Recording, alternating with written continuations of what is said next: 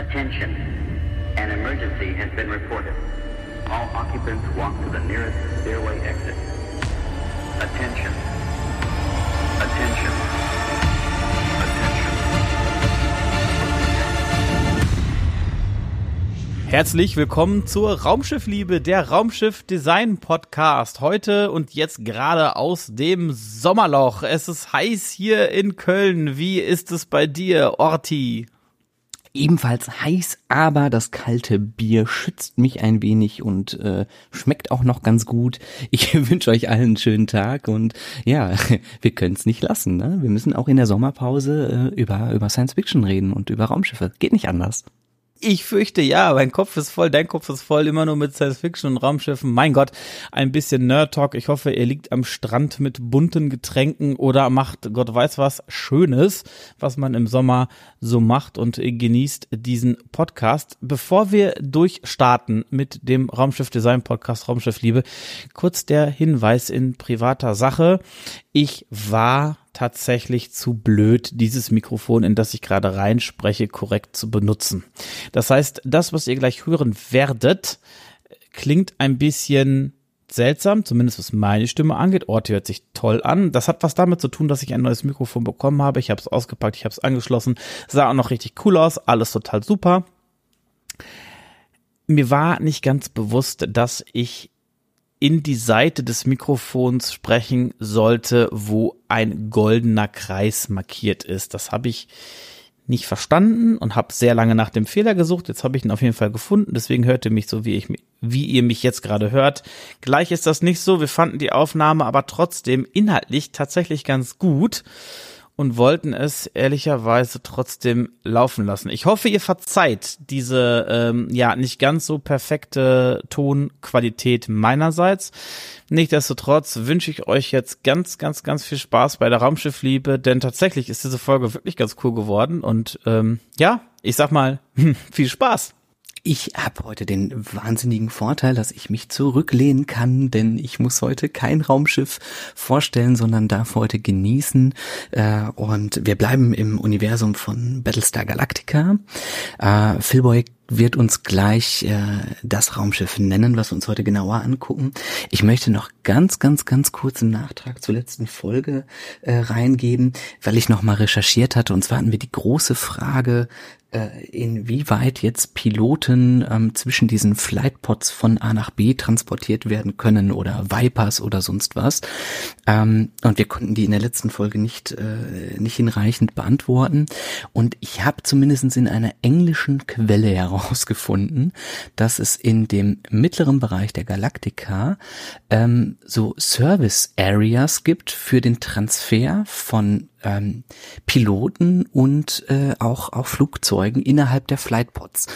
Ähm, also je nach Quelle muss ich auch sagen, ist da teilweise ähm, der Innenraum der Galaktika auch unterschiedlich beschrieben. Manchmal findet man auch, dass da die Piloten auch die Quartiere haben im mittleren Bereich. Ähm, das, das ist je nach Quelle so ein bisschen unterschiedlich. Aber es ist auf jeden Fall wohl vorgesehen, dass die Galaktika im mittleren Bereich so Service Areas hat, um Piloten von A nach B zu transportieren. Was ich nicht rausfinden konnte, ist, ob das jetzt wieder nur im eingefahrenen Zustand dieser Gondeln ähm, der Fall ist oder auch im ausgefahrenen Zustand. Das ist auf jeden Fall tatsächlich äh, sehr, sehr spannend und irgendwie auch eine sinnige Einrichtung. Ne? Ich glaube fast, dass es echt eher so nur im zusammengefahrenen Zustand möglich ist. Aber ähm, das bleibt vielleicht das Mysterium der Galaktiker. Genau, genau. Ich freue mich aber sonst auch auf wirklich äh, äh, alle Kommentare, die dann sagen, ja, da ist es genau beschrieben.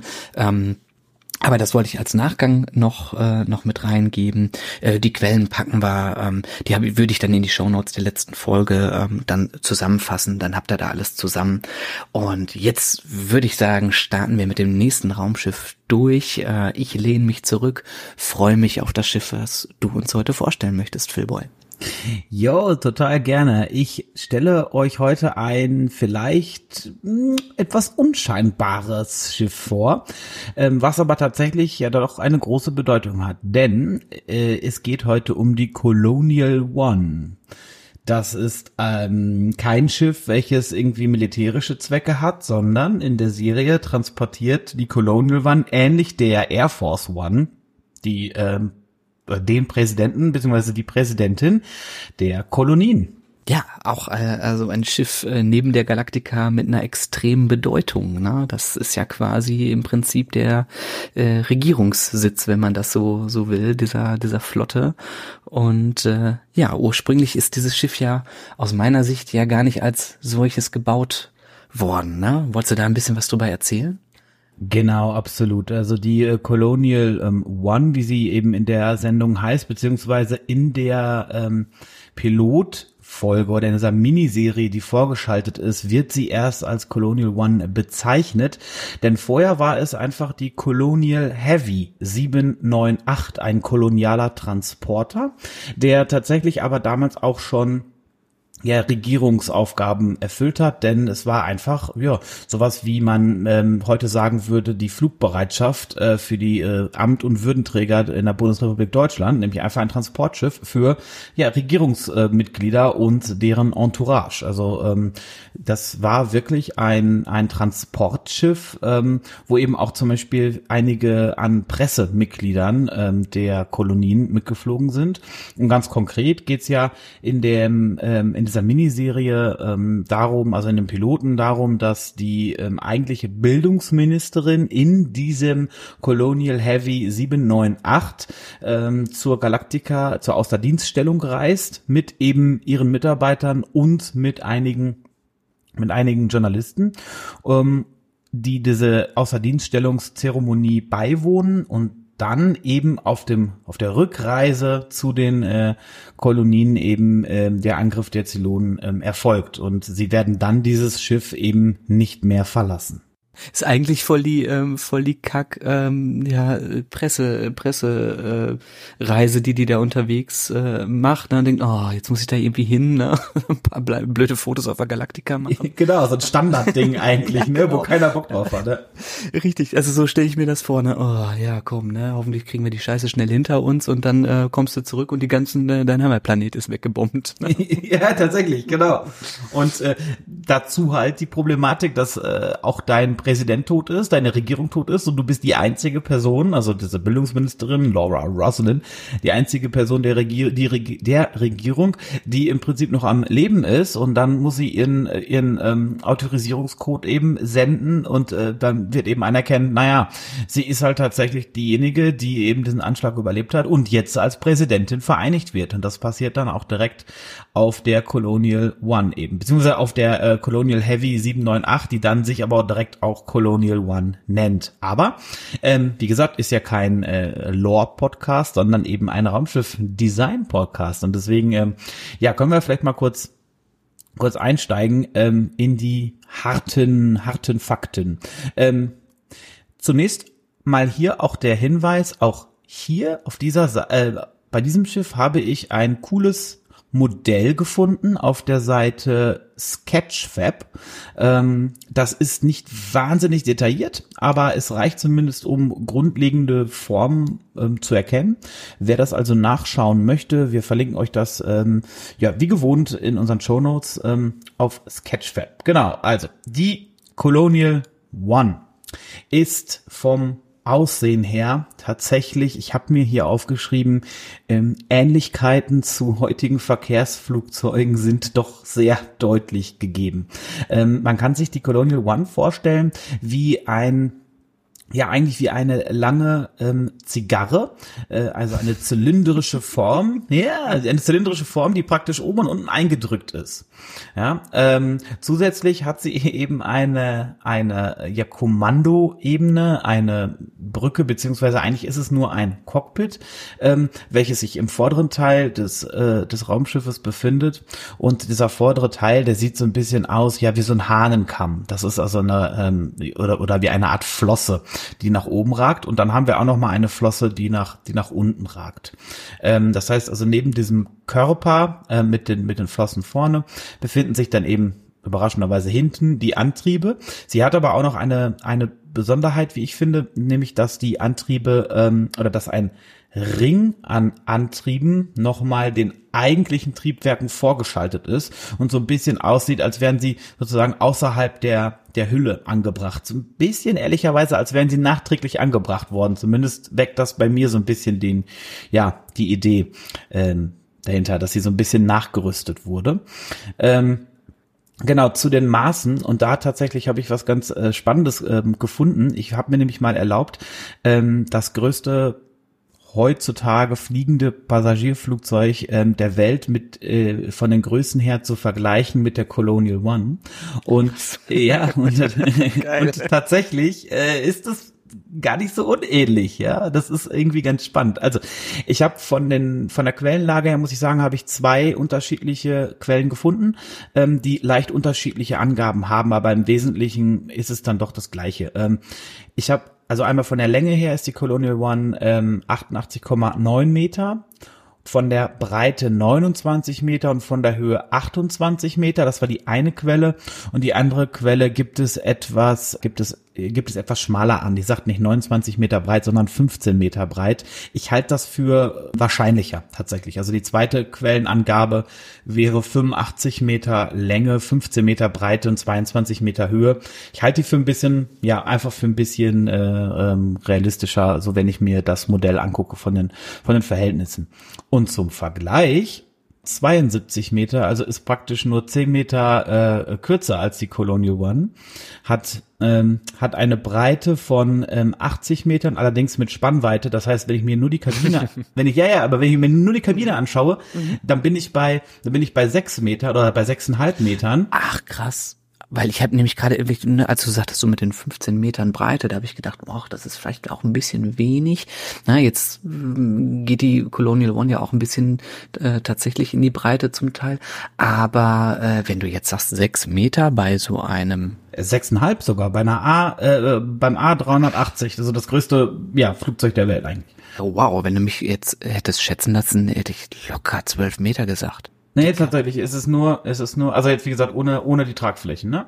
Und von der Höhe sind wir auch ähnlich. Also die Colonial One wird angegeben mit 22 Metern und die A380 hat äh, 24 Meter in der Höhe. Also es hat schon von den Ausmaßen her, könnte es fast eine A, eine A380 sein. Mhm.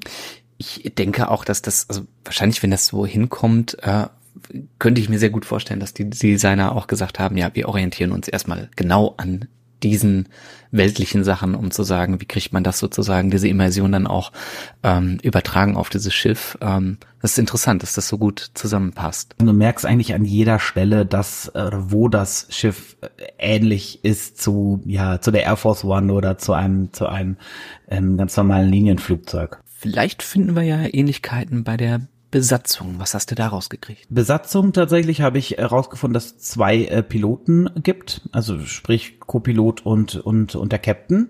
Außerdem gibt es eine Cabin Crew, also sprich die ganz normalen Flugbegleiter in der heutigen Welt, die allerdings, da habe ich tatsächlich keine Zahl rausgefunden, wie viel, wie viel Leute oder wie viele Personen Cabin Crew es ist, aber äh, geflogen. man auch, glaube ich, nie, ne? Nee, also wüsste ich auch nicht. Also ich habe tatsächlich ähm, erst vor ein paar Tagen nochmal ähm, die, die Pilotfolgen gesehen und auch da habe ich keine Cabin Crew oder sowas gesehen. Also da äh, spielen die Piloten da schon eine Rolle, aber ähm, keine ja, Flugbegleiter in dem Sinne.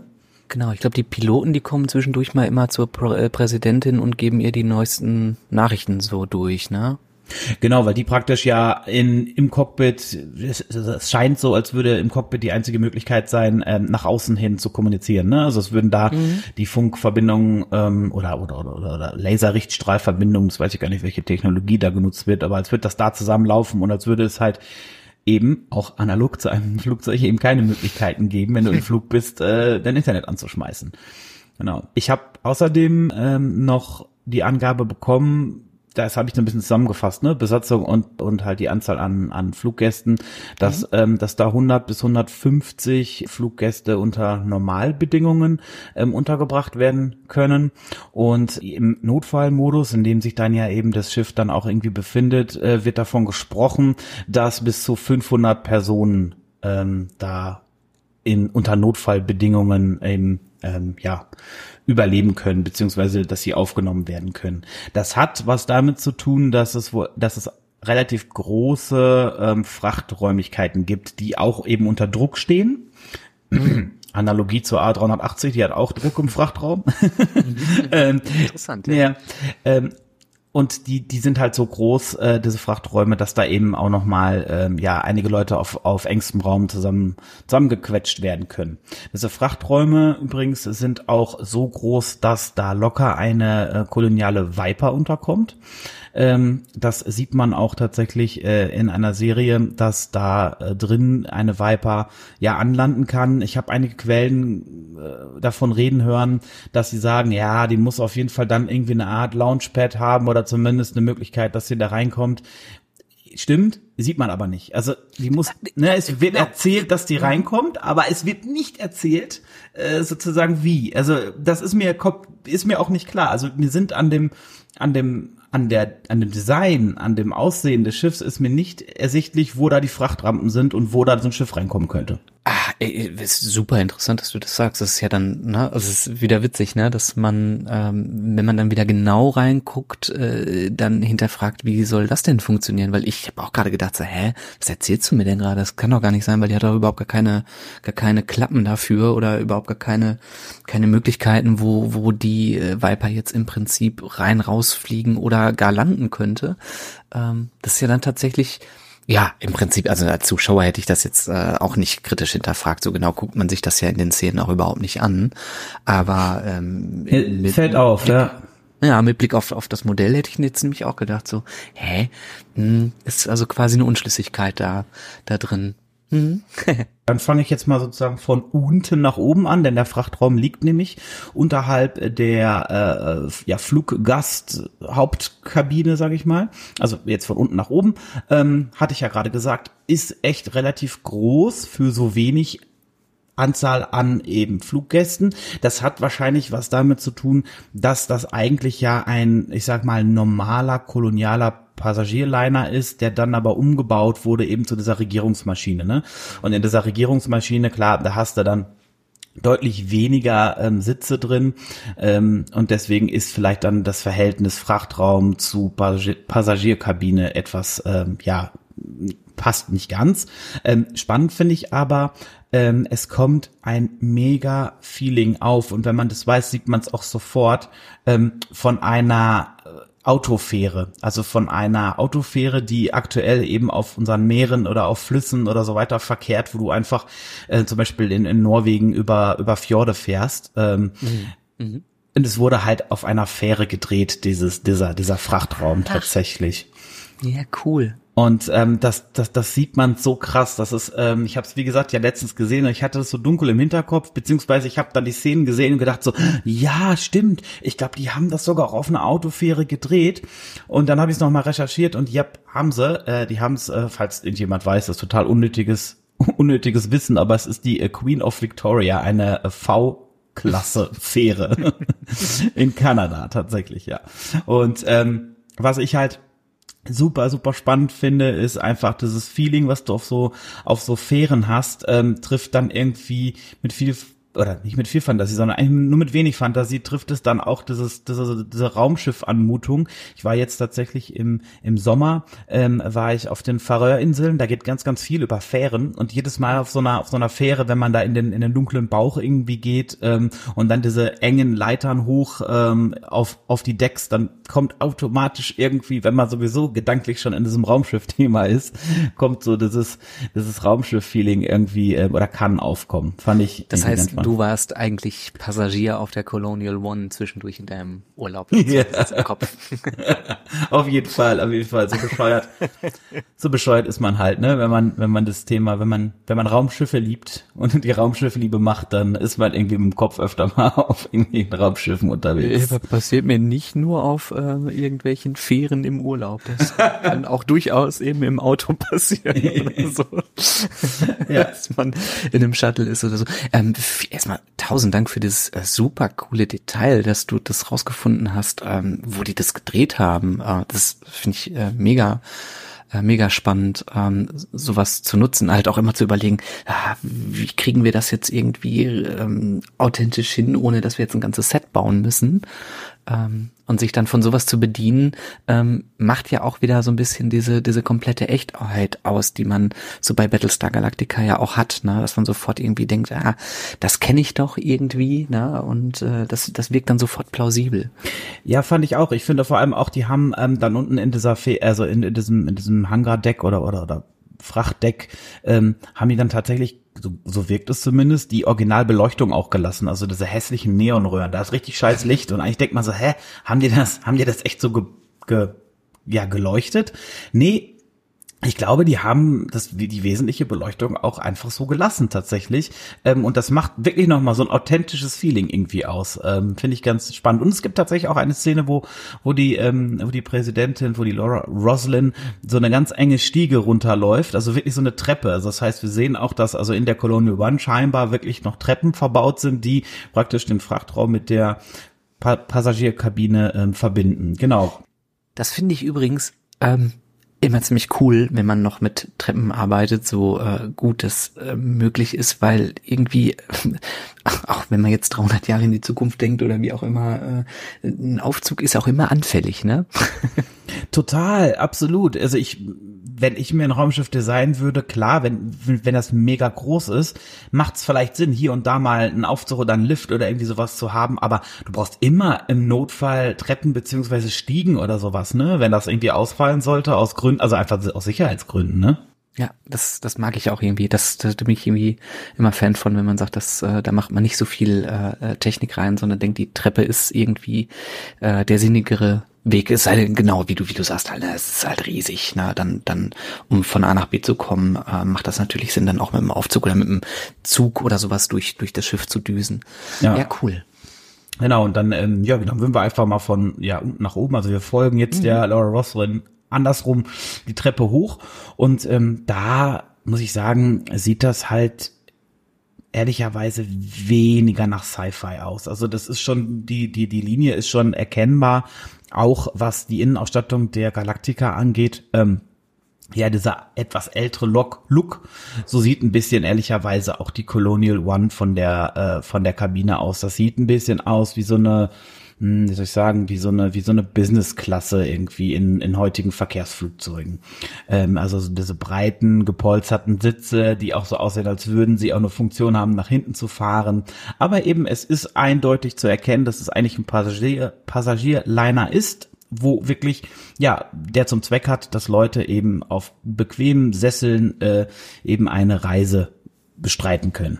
Viel mehr wird da meines Wissens nach auch, glaube ich, nicht von gezeigt, sondern du hast wirklich nur diese Reihen mit diesen bequemen Sesseln, wie du sagst. Aber äh, wenn ich mir jetzt vorstellen würde, für, für zum Beispiel jetzt äh, Superior-Gäste oder so, dass es da noch so äh, Luxus-Suiten oder irgendetwas in der Richtung gibt, das, das ist da, glaube ich, gar nicht so, ne? Äh, dargestellt. Nee, wird, wird zumindest nicht ähm, am Anfang, also in einem Urzustand, ähm, wird es, wird es nicht gezeigt, was natürlich hinterher im Laufe der Serie passiert und das finde ich ja irgendwo logisch. Ähm, es wird dann zunehmend umgebaut, wirklich zu dem Amtssitz der Präsidentin. Ne? Also die kriegt dann, da werden dann so Kabinen eingezogen oder so, halt Büroräumlichkeiten eingezogen, wo dann auch die Administration eben der äh, Präsidentin Platz findet und ähm, da wird dann auch die, ähm, ja, die Frachtkabine auch weiter ausgebaut mit zusätzlichen Räumen und Büros, sodass wirklich da eine Art ja Büroschiff, sag ich mal, entsteht.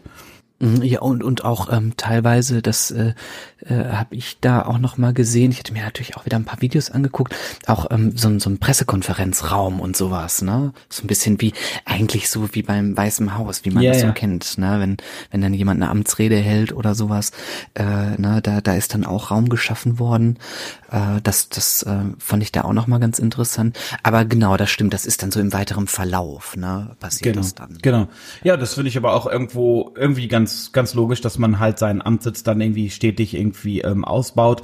Und natürlich viel, viel stärker sieht man eigentlich, ähm, ja, diese Analogien und, ähm, ja, die, die, die Ähnlichkeiten eigentlich zu dem, naja, amerikanischen Präsidenten, der dann mit der Air Force One unterwegs ist und ähm, auch die Farbgebung, ne, die, die Lackierung praktisch der Colonial One ist auch dann eigentlich der, ähm, der Air Force One nachempfunden. Also du erkennst da schon sehr, sehr starke äh, Parallelen. Aber es ist ja nicht schlimm, das ist der Style irgendwie und ähm, das war auch so ein bisschen der Grund, warum ich das ausgewählt habe. Irgendwie so, ein, so eine Art wandelbares Schiff, wo dann, welches eigentlich sehr unscheinbar ist, aber doch halt einfach auch viel passiert. Ne? Ähm, vielleicht noch eine ein kleines äh, Zückerli, ähm, ähm, weil wir es auch schon erwähnt hatten, glaube ich, in Folge eins, aber es sei hier nochmal auch gesagt, ähm, mit dieser Größe ähm, als, als Schiff selber kann die Colonial One tatsächlich auch in einem, in einem Hangarpod äh, der Galactica landen und unterkommen. Ne? Also das, ähm, das funktioniert von der Größe her. Das äh, genau zeigt nochmal, wie riesig dann ähm, wiederum die Galaktika ist, ne? wenn die Colonial One dort zwischendurch mal parkt.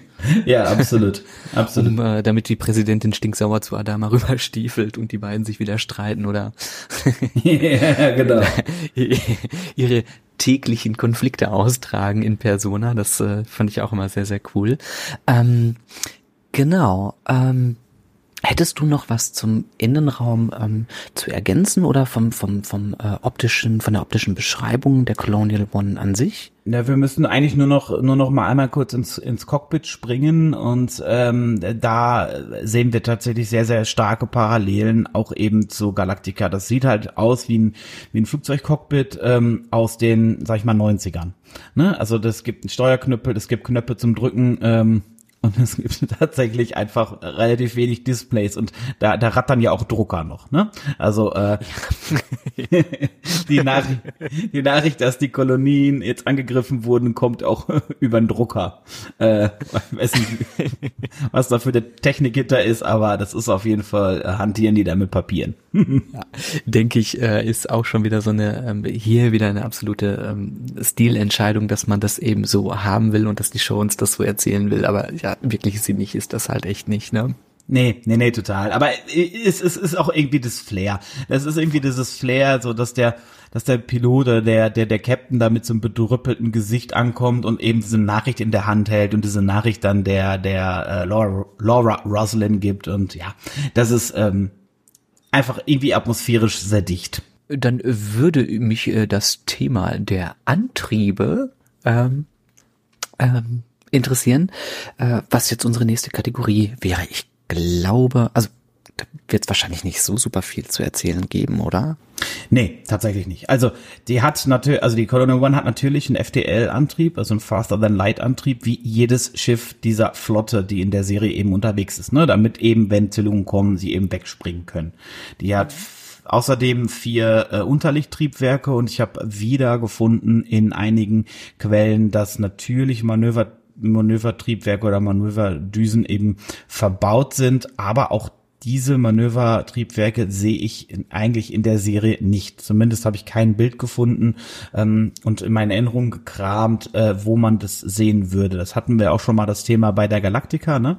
Dass praktisch ja. die die die kleinen Manöverdüsen hier einfach fehlen oder auch tatsächlich Retro äh, Thruster irgendwie nicht wirklich ähm, verbaut sind. Ich möchte noch einmal auf diesen seltsamen Aspekt hinweisen, weil ich finde es wirklich störend, muss ich sagen, dieser Antriebsring, der da um die äh, Colonial ja. One verbaut ist. Das, äh, ja. das, sieht für mich einfach aus, als wäre das nachträglich dran gefentert worden. Als hätte man gesagt, so Mensch, das Modell, ah, hm, irgendwas fehlt uns da, äh, vielleicht braucht die auch noch mehr Antriebe, ich weiß nicht, äh, wir müssen da nochmal so einen Ring dran fentern und dann eben die, die Antriebsgondel da dran hängen es fügt sich überhaupt nicht ein. Ne? Das, ich merke auch ähm, selber jetzt, weil ich jetzt vielleicht vom, vom 3D-Aspekt ähm, da auch so ein bisschen drüber gucke, das ist auch ein Fremdkörper. Der, der, der fügt sich nicht wirklich, also es gibt keine, keinen guten Übergang, wo, wo man merkt, äh, dieses, dieses Objekt ist mit dem Schiff irgendwie verbunden, sonst mhm. wirklich auch tatsächlich auch von den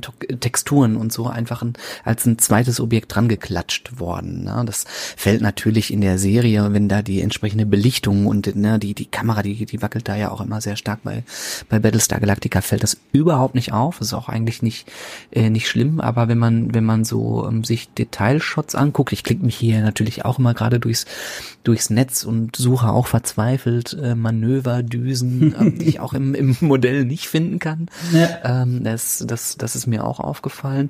Ähm, und ähm, da gebe ich dir recht mit diesem Ring, der wirkt wirklich wie, wie ein Fremdkörper. Diese, diese, diese Düsen, die wirken auch nicht wirklich, ähm, äh, also die sind ja starr, ne? die wirken nicht so, als könnten sie sich bewegen oder dem Schiff irgendeine Art Manövrierbarkeit ähm, zur Verfügung stellen, sondern äh, sind einfach nochmal drei Düsen dran geklatscht. Mhm. Und da habe ich schon eine Spezialfrage, die ist vielleicht sogar ein bisschen frech, ich weiß nicht. Obendrauf. Ich habe ich hab so zwei fiese Fragen habe ich vorbereitet. ja, toll. Und es ist an der Zeit Frage Nummer eins. Oje, oje. Ja. Und zwar da oben drauf auf diesem Fremdkörper dieses dieses ähm, Antriebsrings. Ja. Da ist so ein kleiner Tower drauf. Ja, ist mir auch schon aufgefallen. Und mir ist es Was nicht, ist mir ist es nicht, mir ist es nicht gelungen, mir ist es nicht gelungen, die Bedeutung rauszufinden. Wenn ich spekulieren müsste, was ich jetzt tun muss, weil ich die Bedeutung nicht wirklich kenne, ist das tatsächlich einfach die Kommunikationsanlage von dem ganzen Bums, weil das ist der einzige Ort an dem Schiff, an dem Schiffsdesign, wo Antennen sind. Ja, ja. Und außer vorne sind noch welche, ne? Vorne sind noch. Oh ja, tatsächlich. Vorne sind tatsächlich auch noch zwei, drei Antennen. Ja. Ich stelle mir den armen Drops da gerade vor, der ohne Verbindung zum Rest der Welt wahrscheinlich dort jahrelang schon verschimmelt liegt. Keiner kümmert sich um den. und er sitzt da irgendwie äh, und und äh, ja. was weiß ich, vielleicht ist das der Druckeroffizier oder so, der da. Ähm, das ist gut. Er sitzt da alleine mit so einem Tintenstrahldrucker, ne? Ähm, ich, ich, ich, ich habe keine Ahnung, aber also das ist so, ähm, es ist echt ein total witziges Detail an dem Schiff, äh, wo ich, ich, ich habe auch gestern Nacht noch so ein bisschen gebrütet, da lag ich mir gedacht, wofür soll das scheiß Ding sein? nee, ich, ich weiß tatsächlich auch nicht. Was, also ehrlicherweise ja den Verdacht nochmal nährt, dass das wirklich aus dem Teil von einem anderen Schiff ist, ähm, was die einfach nicht weggemacht haben. Im ja, Design, oder? Ja. Ja, das, das könnte ich mir vorstellen, dass man das vielleicht einfach, dass es so ein, ein Baustück ist von einer, von einer, von einer äh, Firma, die sagen, ja, wir produzieren das halt nur so, ne? Und da äh, müsste halt dann einen reinsetzen, der da verschimmelt. Ähm, ähm, nein, äh, aber äh, das, das könnte ich mir schon vorstellen. Es wird schon, also ich, ich, ich denke, da gibt's jetzt wieder zig äh, Sachen, wie man das erklären könnte, dass es eine Kommunikationszentrale ist und sonst was. Aber ähm, so wie das hier dargestellt ist, gibt es auch es gibt ja tatsächlich auch keine Treppe oder keine, keine Verbindung, wo der Mensch, der da oben drin sitzt, jetzt im laufenden Betrieb, wenn die jetzt mal einen Monat unterwegs ist, da äh, von seinem Pott da wegzukommen. Ne?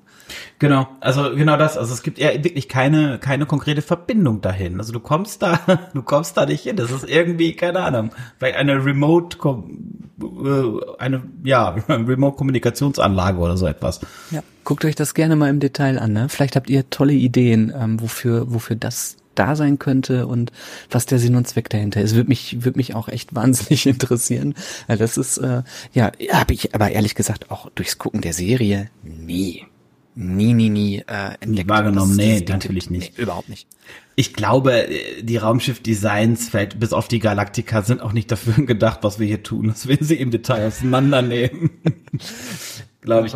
G äh, genauso, äh, genauso ist mir der Sinn ehrlicherweise nicht so ganz, äh, erschließt sich mir nicht so ganz von diesen, von diesen äh, Klappen, von diesen vier Klappen an den, an den ganz, äh, also an den, an den Heckschubdüsen. Äh, da sind so eigentlich ganz mhm. cool aussehende, also von der Form her ganz cool aussehende, ja, ähm, Klappen angebracht, die, die jetzt äh, abstehen und praktisch so ein bisschen, ja, so eine Art geöffneten Antrieb irgendwie darstellen. Und es sieht so aus, als würden die sich als würden die sich zuklappen können, als, ich weiß nicht, Schutz vielleicht oder äh, auf jeden Fall als wären das bewegliche Teile. Der Sinn dahinter muss ich auch tatsächlich passen, habe ich so nicht gefunden.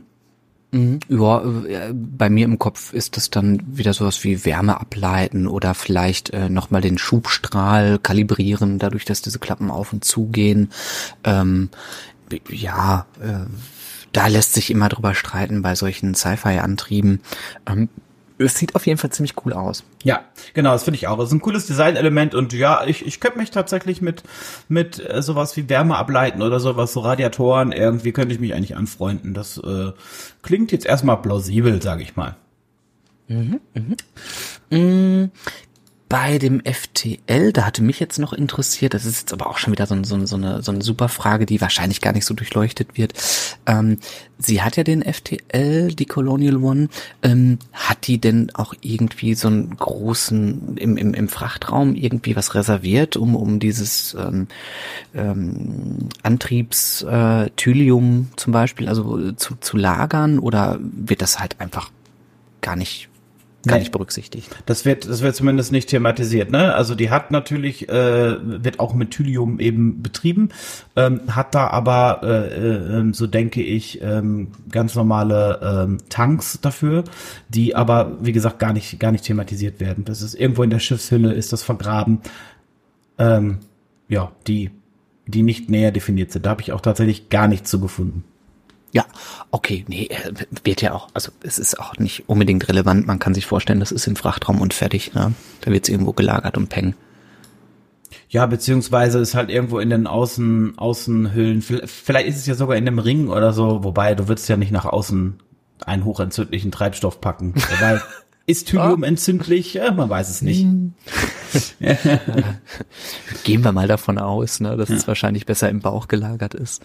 Aber wo du von, wo du von FDL ähm, sprichst, vielleicht da noch mal kurz, ähm, ja, zur, zur, hm, soll ich sagen, zur Taktik äh, von ähm, dem oder zum zum Protokoll äh, von der Colonial One.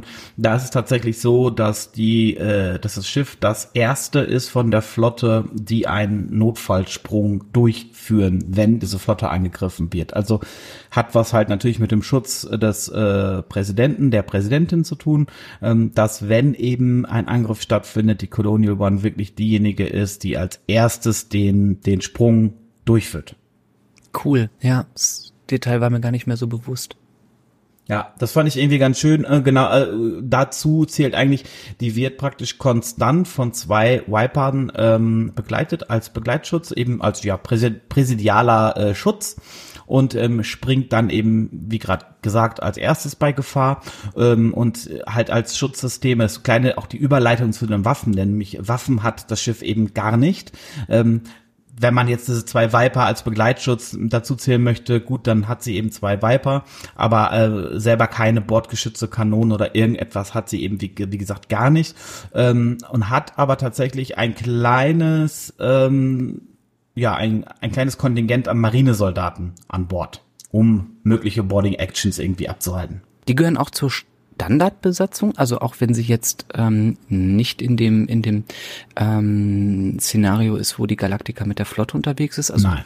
Nein, nein, nein, nein. Das ist tatsächlich nachträglich dann eben als Flotten- oder Präsidialbüro sozusagen ist das eingeführt worden, dass da natürlich nochmal besonderer Schutz irgendwie besteht. Ne?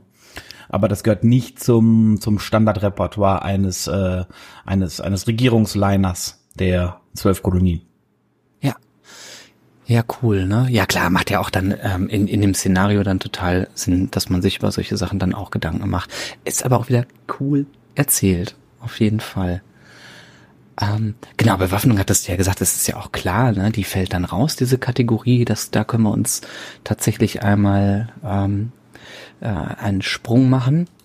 Ähm, ich meine die letzte Kategorie, ähm, wobei du da auch schon ganz viel interessante Sachen erzählt hast, das ist ja so diese Kategorie Besonderheiten und ähm, dass dieses Schiff ja umfunktioniert wird zum Sitz der Präsidentin, das, äh, das haben wir ja schon äh, quasi gerade auch schon äh, erzählt. Ich weiß nicht, ob du da noch mehr Details äh, drüber erzählen magst oder ob du noch weitere Besonderheiten gefunden hast.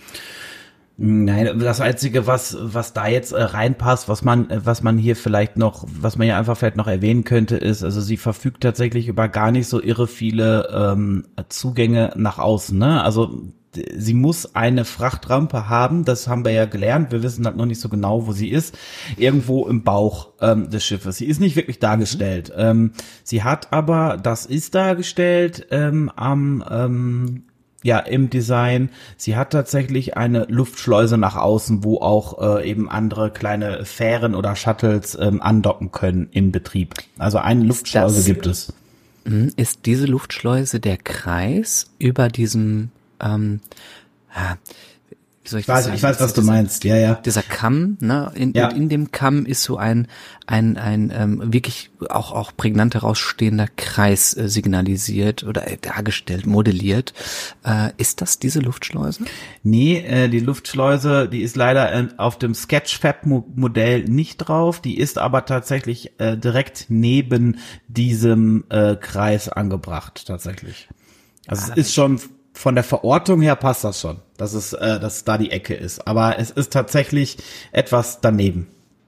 Hm, Ich versuche das immer auf so Detailbildern zu finden. Das wäre nämlich nämlich auch tatsächlich meine Frage gewesen, die nächste Masterfrage, äh, wo sich diese Luftschleuse befindet. Denn ähm, ich habe die ehrlich gesagt, also ne, du, nicht nicht richtig finden können als eine Offi also wie jetzt so eine Tür aussieht oder wo man wirklich merkt, das ist jetzt ganz deutlich ähm, ja eine, eine Schleuse oder eine Tür.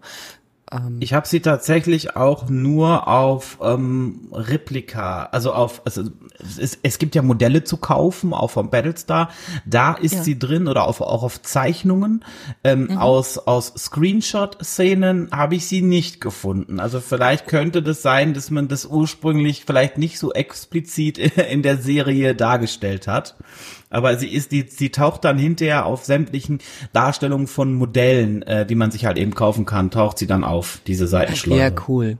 Cool. Okay, nee, das dann, also da macht das nämlich auch Sinn. Ich glaube, das ist nämlich genauso wie mit den Deckplänen der Galactica. Man hat erst wahrscheinlich die Serie gemacht und irgendwann hat man gemerkt, okay, jetzt gibt's doch eine riesen Fanbase und die wollen doch mehr wissen. Ähm, und dann, dann, dann fängt man an, wahrscheinlich solche Deckpläne ähm, zu zeichnen und, und, und fantasiert dann auch da ein bisschen was rein.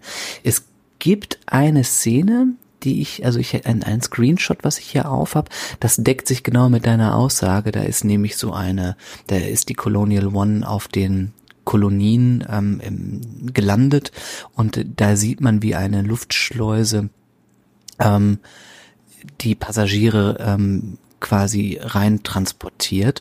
Aber auch da fehlt eigentlich offensichtlich die, die eigentliche Schleuse. Das ist, Ja, ähm, naja. Das sieht so ein bisschen gut. Jetzt muss man natürlich auch fairerweise sagen, wenn ich jetzt von der Lore herkomme, ähm, ist das Schiff natürlich äh, würde es in einem Raumhafen landen. Es ist, scheint ja so kompakt zu sein, dass es äh, vielleicht sogar auch äh, wirklich in einem atmosphärisch geschützten äh, Raumhafenbereich irgendwie irgendwie landen kann oder vielleicht sogar auch direkt auf der Atmosphäre oder auf der Oberfläche eines Planeten landen kann, so dass du vielleicht eigentlich so eine richtige Luftschleuse vielleicht gar nicht brauchst, sondern nur in, in Notfall ähm, in Notfallsituationen, wo du im All dann wirklich Leute austauschen musst. Ja.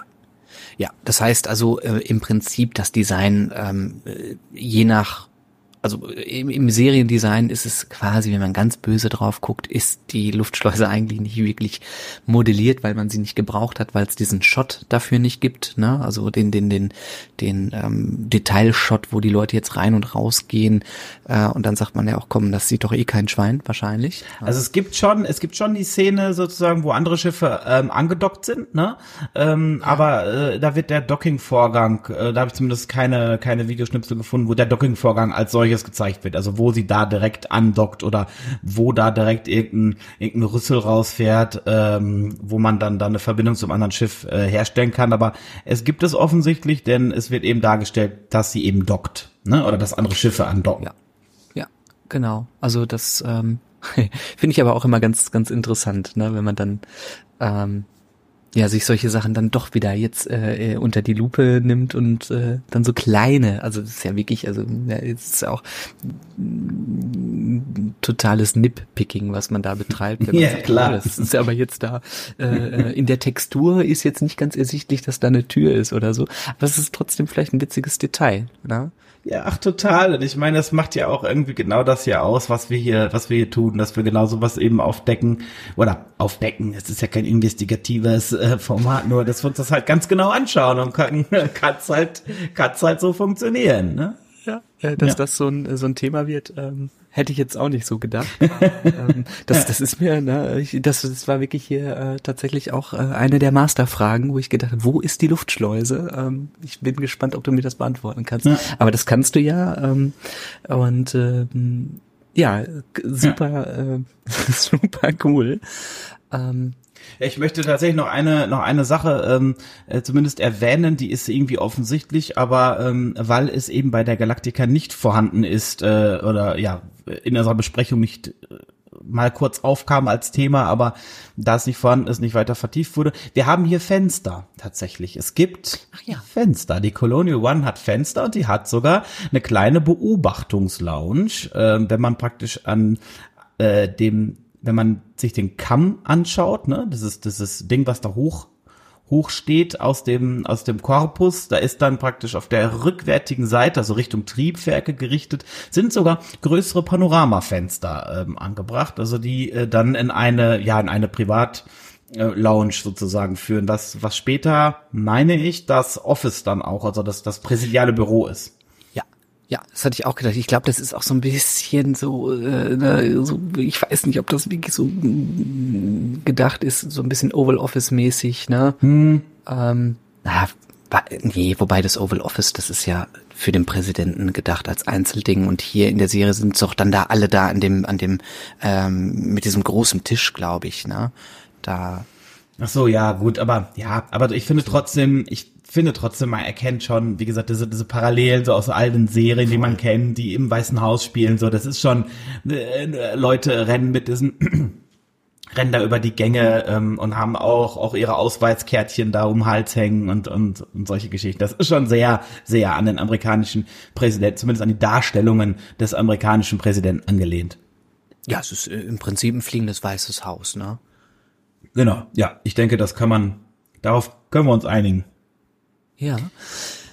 Ähm, dann erstmal tausend Dank für ähm, die Vorstellung in der in der ähm, Tiefe. Ich bin immer erstaunt, ähm, wie viel man dann doch über so ein ähm, scheinbar unscheinbares Schiff auch sprechen ja. kann.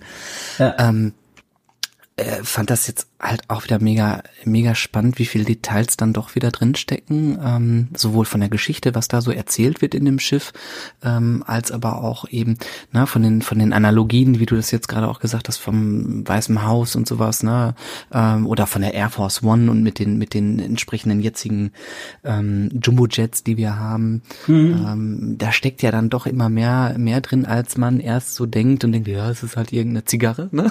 du am Anfang gesagt hast. Ja das ist nämlich dann doch äh, äh, deutlich mehr. Ähm, wenn du magst, würden wir dann in die knallharte Rubrik der Bewertung kommen. Oh ja, oh ja, da bin ich jetzt äh, sehr gespannt, wie du bewertet hast. An der Stelle vielleicht nochmal der Hinweis, wir wissen absolut nicht voneinander, wie wir bewertet haben und deswegen ist es für uns auch immer ein äh, spannender Moment. Voll, voll. Ich bin auch, also ich bin wie immer äh, mega gespannt, äh, wie das hier ausfallen wird. Wer möchte beginnen? Ähm, tja, wollen wir jetzt losen oder äh, ich fange einfach, ich kann einfach anfangen. Komm. Ja, mach mal. Komm, fange ich an mit dem äh, optischen äh, Design außen. Ich habe mir ja, äh, jetzt baue ich hier ein bisschen vor, ich habe mir ja das Schiff ausgesucht, weil ich es irgendwie cool finde. Ich finde es hübsch, ich finde es äh, cool und dann habe ich dann habe ich es mir im Detail angeguckt und recherchiert. ja, muss Abwertung, Abwertung, Abwertung. Naja, also, naja, schon, ja. Also ich finde diese, diese, diese angeklatschten, diese, angekla diese angeklatschte Antriebsring, ey, geht gar nicht. Ich weiß nicht, was die sich gedacht haben. Das ist, ist das wirklich ein Designfehler? Aber dann bei so einem, bei so einem, bei so einem ja, bei so einem Hero-Schiff eigentlich, ne? Es ist zwar unbedeutend, ja, weil es irgendwie keine krassen Kampfszenen und so weiter hat, aber von der Bedeutung in der Serie, hey, ich meine, das ist das fliegende Weiße Haus, da ist die Präsidentin der Kolonien untergebracht ähm, und da hätte ich mir ein bisschen mehr äh, Liebe irgendwie gewünscht, die man da reingesteckt hat. Vielleicht ist auch tatsächlich die Bedeutung des Schiffes im Laufe der Serie irgendwie gewachsen, also auch bei den Schreiberlingen gewachsen, ähm, so dass es vielleicht zu erklären ist. Aber das, dieser, Antriebsring stört mich dann schon sehr. Und ähm, da wir ja in der total knallharten objektiven Bewertung sind, ähm, ich finde es tatsächlich zwar interessant, dass diese Analogien zu heutigen Verkehrsflugzeugen ähm, eindeutig da sind und auch äh, wahrscheinlich gewollt sind, also so offensichtlich wie sie sind, sind sie sicherlich gewollt.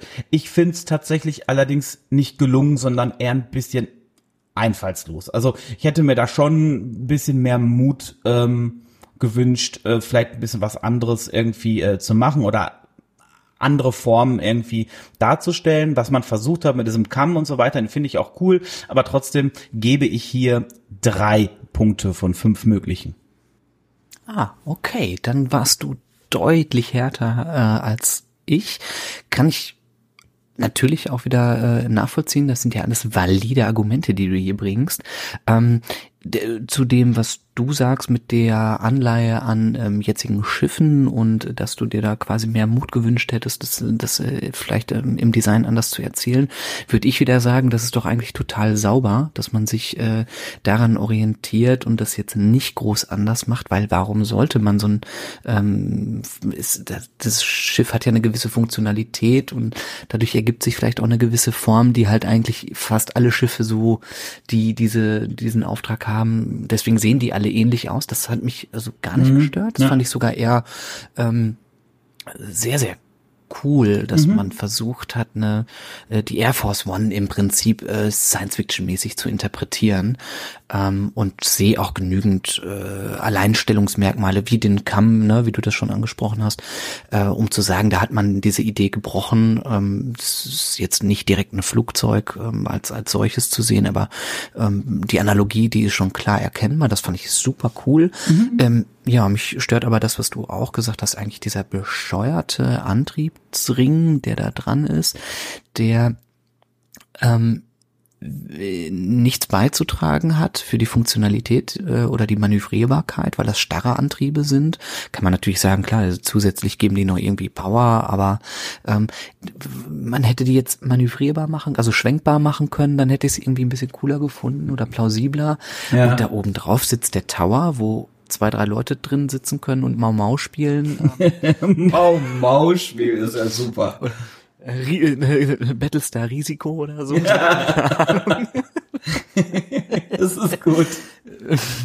Und ähm, ja, tatsächlich irgendwie keine Verbindung zum Rest des Schiffs haben, also da wirklich völlig äh, auf ihr einsames Dasein ähm, gezwungen werden. Äh, das, das, das schnall ich irgendwie überhaupt nicht, warum das da ist. Ähm, hab ähm, deshalb vier, vier Punkte gegeben.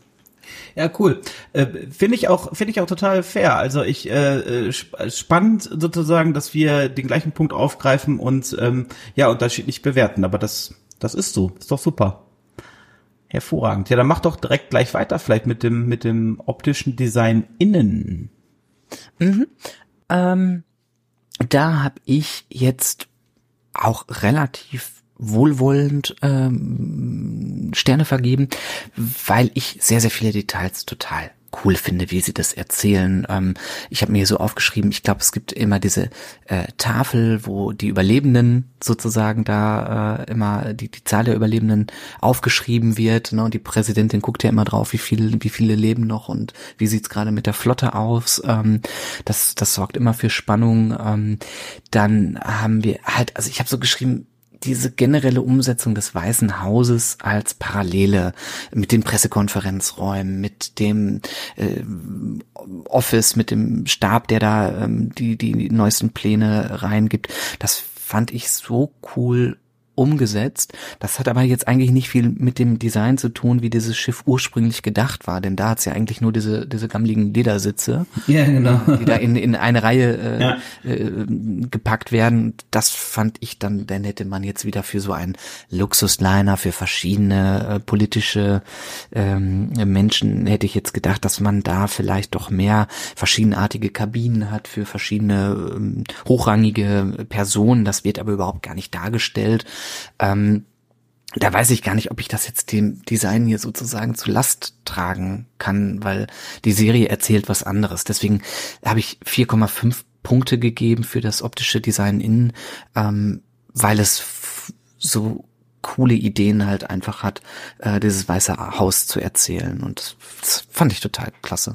Ja, cool. Also das deckt sich tatsächlich ähnlich. Ähm mit meiner Argumentation. Ich finde, ich finde eben auch, ähm, die haben wirklich äh, coole Ansätze. Es ist wiederum äh, atmosphärisch extrem dicht und das ist eben unterstützt durch diese, ja, durch die Art des Designs. Ne? Also ich finde, es kommt absolut raus, dass die Urform ein ein, ein, ein, ja, so ein Regierungsfahrzeug, Flugzeug äh, ist ähm, und Menschen transportieren soll. Und man hat dann eben das Beste daraus, daraus gemacht. Meine Kritikpunkte bleiben analog zur Galactica. Einfach, dass, dass äh, da halt noch mit Druckern und so weiter gearbeitet wird, was aber einfach auch dem Stile der, der Serie sozusagen zu schulden ist. Von daher gebe ich hier tatsächlich vier Sterne. Ähm, anzumerken ist vielleicht noch äh, tatsächlich, dass mir dieser Frachtraum auch wirklich ganz gut, äh, ganz gut gefällt und ich halt gerade einfach vielleicht auch ein kleiner Fanboy von Fähren bin oder so von Schiffen generell und ich mich auf Autofähren immer so fühle, als äh, würde ich ein Raumschiff besteigen. Von daher äh, hat das nochmal mein Sommerurlaubsfeeling irgendwie hervorgerufen. Deswegen also vier Sterne. Genau. Ja, cool. Äh, kann ich, kann ich total einen Strich drunter machen, was, äh, was, was du da erzählst, vor allem wenn das ja auch immer so eine, so eine, ähm, also ich finde es immer cool, wenn, wenn ein Schiff irgendwas hat, was einen persönlich dann auch irgendwie catcht, wo man dann halt auch sagt, ja, ey, cool, ähm, das, das liebe ich halt und das muss genauso sein. Ähm, das, das gehört halt auch einfach dazu. Ähm, wobei es natürlich, ne, rein objektiv betrachtet ist. ja, absolut. Da ist keine Persönlichkeit mit drin. genau. Überhaupt nicht. Ja. Dann äh, würde ich mal mit den Antrieben weitermachen, ne? das optische Design der, der, der Antriebe.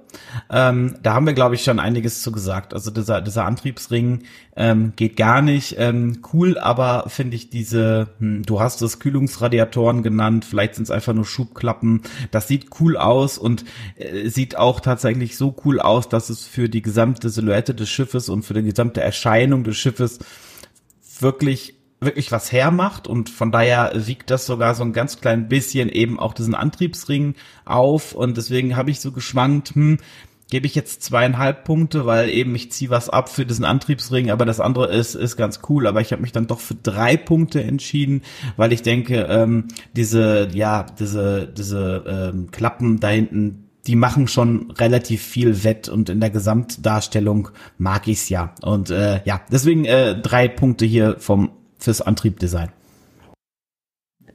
Beim letzten Mal hattest du sowas Interessantes gesagt ähm, in der Bewertung von dem optischen Design der Galactica, dass dir der Störer fehlt. Und ähm, wenn ich mir jetzt diesen angeklatschten Ring angucke, dann ist das ja irgendwie so ein Element, das dieses diese Form der Colonial One unterbricht und äh, wo man dann vielleicht doch irgendwie hinguckt und an dem man sich irgendwie stört oder was irgendwie äh, das Konzept ein bisschen durch, durchbricht. Vielleicht ist das der Grund, warum dieser Ring äh, da ist. Wir finden den trotzdem doof, das hast du gesagt, ich finde den auch doof. Ähm, ich habe mir jetzt gerade mal vorgestellt, wie die aussehen würde, wenn der Ring nicht da wäre. Dann mhm. sähe sie auch irgendwie, also dann sehe sie tatsächlich aus wie so eine Zigarre mit einem Kamm. Ja, aber, aber man hätte ja, man hätte ja statt dieses Rings einfach diese Triebwerke da einfach verbauen können, ne? Also das hätten ja einfach ja. große Triebwerke sein können, die wirklich ja. da dran gebaut sind und nicht mit so einem Ring da freischwebend irgendwie drumrum sind. Ja, ja, ja, also die haben ja, also es gibt ja eine äh, ne, ne kleine Verbindung zur Colonial One ähm, also freischwebend ist der ja nicht. Ja, nee, da, da ist so ein kleiner, da ist so ein kleiner, äh, aber also, also ja, so eine Mini-Brücke halt. Ne? So eine Mini-Brücke, genau. Und, und, aber trotzdem sind die Dinger ja nochmal verbunden mit so, mit so einem Ring und den finde ich ja einfach Quatsch. Also wenn das massive Triebwerke wären, die wirklich dran geklatscht wären, sozusagen, an diese, an diese Hülle, an diesen ganzen Maschinenkomplex, dann wäre es okay gewesen. Das wären halt dann dicke, ja, dicke Triebwerke gewesen, die da dran einfach, die nochmal diese Massivität irgendwie unterstreichen. Das hätte ich okay gefunden. Bin ich bei dir. Also ich finde das Ding auch hässlich, haben wir jetzt auch schon hundertmal gesagt, dass, so dieses Ding irgendwie kacke finden. Deswegen ähm, 2,5 äh, Punkte. Ich habe jetzt auch noch mal den FTL mit reingerechnet, den ich ja bei der Galactica unglaubwürdig finde. Den finde ich bei jedem Schiff unglaubwürdig. Und wenn ich den bei dem einen heranziehe, dann muss ich das hier auch tun. Äh, dafür gibt es einen Punktabzug. Ähm, ja, das äh, es ist auch ein bisschen ein generisches Antriebsdesign an der Stelle. Ne? Ja, tatsächlich. Ja, muss man auch ja. sagen. Ne? Also das Ding braucht irgendwie Antriebe als klar Schubdüsen fertig. Fertig. Ne? Ja. ja. Ist auch okay. Ähm, genau. Bewaffnung gibt es nicht. Ähm, dann jo, mach doch, nicht. mach doch einfach mal weiter mit der Funktionalität. Äh, das fiel mir ein bisschen schwer. Ähm, ich finde, dass das Schiff eigentlich genau das tut, was es soll. Ähm, das Design zeigt mir das auch und ähm, ich finde es vielleicht ein bisschen übertrieben, dass so ein Schiff einen FTL-Antrieb hat. Ähm, Wenn es jetzt eigentlich nur von A nach B ähm, Leute transportiert, aber das ist in der Geschichte so vorgegeben. Ähm, und da auch der FTL-Antrieb jetzt ja nicht weiter erläutert wird, wie, wie äh, immens kompliziert das ist oder wie selten dieses Thylium ist. Das scheint ja da eine gängige Ressource zu sein, wenn so ein Luxusliner oder so, so ein Transportliner damit äh, durch die Gegend düst, dann ist das auch plausibel. Hm, deswegen habe ich vier Punkte gegeben. Ähm, ich muss aber gerade tatsächlich auch mit mir hadern, warum ich jetzt einen Punkt abgezogen habe. Ich würde auch zu fünf tendieren. Ja, ehrlich gesagt, nee, ich, also ich, ich, ähm, ich revidiere das gerade. Ach doch, die, ja, die vier Punkte hatte ich wegen dem, dem FTL gegeben, aber ach, dann machen wir da, komm, machen wir da 4,5 Punkte draus. Ja, ja die habe ich tatsächlich auch, die 4,5 Punkte. Ähm, deswegen den halben Punkt Abzug, weil ich tatsächlich die, die Frachträume einfach ein bisschen überdimensioniert finde, dass er eine Viper parken kann und so. Ich, ich finde es einfach ein Tacken, Tacken zu groß. Ich denke, das ist einfach stumpf der Location geschuldet, dass es halt einfach ein, ja. ein Autodeck war von der Fähre.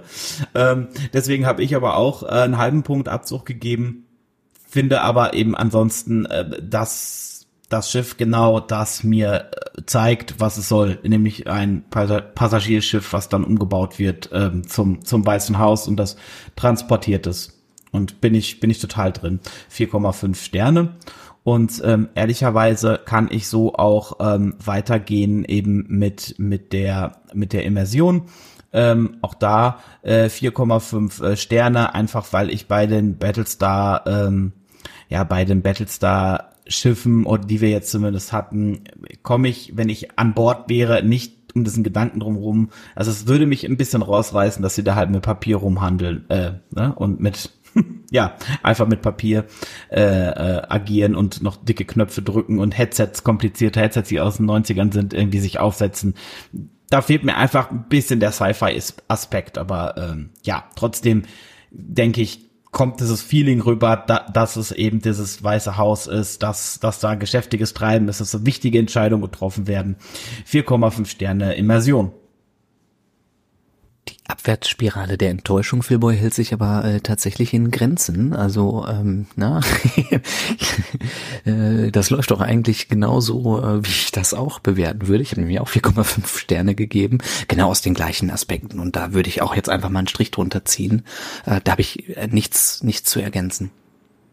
Super. Dann, mein Lieber, kannst du noch bei all unserer bösen Kritik äh, kannst du jetzt noch ein paar Kuschelpunkte vergeben.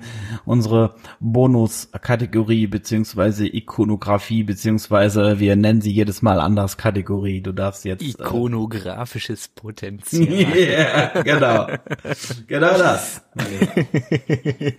ähm, du, ähm, da war ich jetzt ziemlich hart. Ähm, ich habe jetzt tatsächlich äh, ikonografisches Potenzial, wenn ich mir überlege, wir haben ja immer so ein bisschen gesagt, so hey, man zeigt jetzt jemanden die Silhouette jetzt von der Colonial One, äh, dann glaube ich nicht, dass irgendjemand sofort sagen würde, ja klar, ey, das Schiff, das habe ich ja schon tausendmal gesehen, das ist hier von Kampfstern Galactica oder so.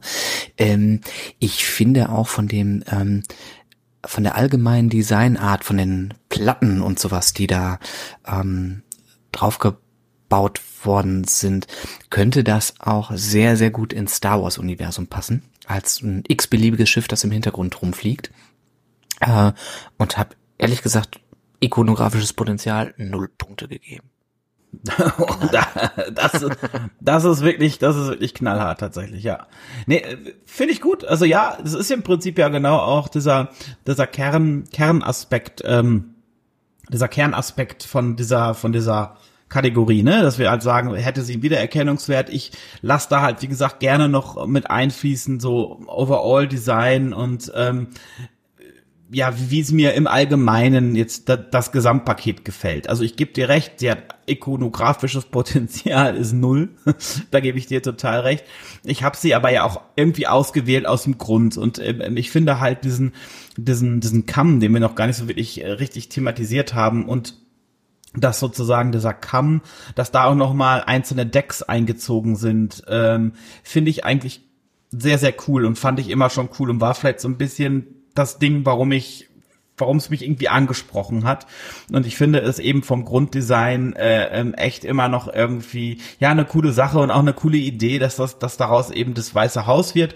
Und deswegen kann ich es nicht immer mein Herz bringen, nicht zumindest ähm, ein paar Pünktchen zu vergeben. Insbesondere eben, weil wir uns jetzt auch damit lange gewidmet haben. Von daher gebe ich hier ähm, tatsächlich zwinkernd und wohlwollende drei Punkte. Oh, wow. Ja. okay. Ja, krass. Ähm, ich äh, muss, muss ja bei meiner Wertung dazu auch sagen, dass ich sozusagen diese anderen Punkte ähm, aus meiner Sicht halt schon berücksichtigt habe in den anderen Kategorien, ne, wo ich sagte, die Sachen, die ich super cool finde, die finden sich da auch wieder, äh, weil ich das Schiff auch mega, mega cool finde. Das soll auch nicht falsch verstanden werden, dass man sagt, hm, ikonografisches Potenzial ist gleich, gleich äh, null. Ähm, das äh, hatte gar nichts mit den super coolen Geschichten zu tun, die auf der Colonial One erzählt werden. Das passiert aber für mich mehr im Innenraum und äh, äh, in diesem in diesem ganzen Sachen, der ja auch Bestandteil hier dieser Wertung sein soll. Aber ich habe das wirklich, also ich lege das immer so an, wie ähm, zeigt man jemanden dieses Schiff ähm, auf der Straße, dann wird, glaube ich, werden sehr sehr wenig Leute damit was anfangen können. Ey, absolut. Ich kann das total, ich kann das total nachvollziehen und ich finde das total fair, das so, oder fein und, und bin total fair. Ich reiße nicht den Kopf ab, wenn du diese Bewertung so, so gibst irgendwie. Das ist voll okay. Ja, ich bin gespannt, wie das so im weiteren Laufe ist. Ich finde das mit die schwierigste ähm, Kategorie, das sozusagen so, so, ähm, ja, zu, zu beschreiben und welches Maß man da anlegt, ne? Ähm, denn cool finde ich das Schiff auch, definitiv. Und es hat mir richtig, richtig, richtig Spaß gemacht, dir, dir zu lauschen. Ich hoffe, euch da draußen ging das auch so, dass ihr mit uns mal wieder eine Reise gemacht habt in die, in die fernen Galaxien und Sterne und Universen da draußen also ich, ich danke auf jeden Fall auch allen, die dies bis hierhin geschafft haben, die sich das durch, äh, die sich das reingezogen haben. Mir hat es wahnsinnig viel Spaß gemacht, da einzutauchen, auch ins Detail halt bei so einem ja unscheinbaren Schiff irgendwie mal reinzuschauen. Und das soll ja auch genau dieser Podcast sein. Ne? Wir gucken uns die großen Schiffe an, wir gucken uns aber eben auch die kleineren, etwas unbedeuteren Schiffe an. Ähm, ich würde, bevor wir jetzt ganz zum Ende kommen, noch einmal kurz die Gesamtwertung tatsächlich äh, verkünden, denn wir kommen tatsächlich in der Gesamtwertung auf eine glatte 3,5. Ah, krass. Das fand ich ziemlich hoch tatsächlich. Das hätte ich äh, jetzt nach unserem äh, zeitweise, teilweise Verriss äh, auch nicht gedacht, aber letztlich hört sich es auch erstmal ganz solide an, weil irgendwie cool finden wir es ja trotzdem und ja, 3,5 Sterne ähm, ist ja, oder Punkte, Sterne, wie auch immer, 3,5 Warpblasen ähm, ist Raketen. Ja, genau. Hm? nee, genau. ähm, ist doch ganz cool. Ja. Ja, wäre dieser scheiß Antriebsring nicht gewesen. Oh, dann hätte sie, die hätte es doch auf fünf Sterne schaffen können. auf fünf vielleicht nicht, aber sie hätte vielleicht an den vier Sternen kratzen können, ja. Nee, ähm, ich glaube, dann sind wir am Ende, oder? Am, am Ende zumindest dieser Folge. Es, es, es soll weitergehen. Es wird weitergehen tierisch auf die äh, auf die nächste Episode. Auch, da, auch wobei, ähm, da bin ich ja wieder gefragt, ne? Da muss ich mir das vorstellen. ja, richtig. Ähm, das, das, da freue ich mich auch drauf, aber äh, es hat mich auch sehr gefreut, äh, jetzt hier einfach mal entspannt äh, dir zuzuhören. Das, äh, das ist äh, schön. Das kannte ich ja bisher noch nicht. Ja, und ähm, wie gesagt, ich, ich freue mich wahnsinnig drauf, äh, deine Ausführungen bei dem nächsten Schiff zu hören. Und find's auch eigentlich mal ganz gut, dass ich glaube, dass wir so um, um eine Stunde sind und keine Mammutfolge mit zwei Stunden jetzt hier dahin gebrezelt haben, sondern wir sind hier mit einer Stunde, glaube ich, in einem guten Rahmen und äh, würde sagen, ähm, ihr Lieben da draußen, wir freuen uns, wenn ihr euch das nächste Mal wieder reinwählt und so anklickt. Ähm, wenn ihr eine, einen lieben Kommentar dalassen wollt, würden wir uns sehr, sehr freuen. Genauso wie ähm, im, in der Podcast-App eurer Wahl einen einen Abo-Knopf äh, betätigt oder einen Stern da lässt. Auch das freut uns und motiviert ungemein. Und in diesem Sinne bin ich raus und wünsche noch einen schönen Tag, Abend, Nacht, wo auch immer ihr uns zuhört. Das wünsche ich euch auch, ihr Lieben. Macht's gut. Tschüss. Puff.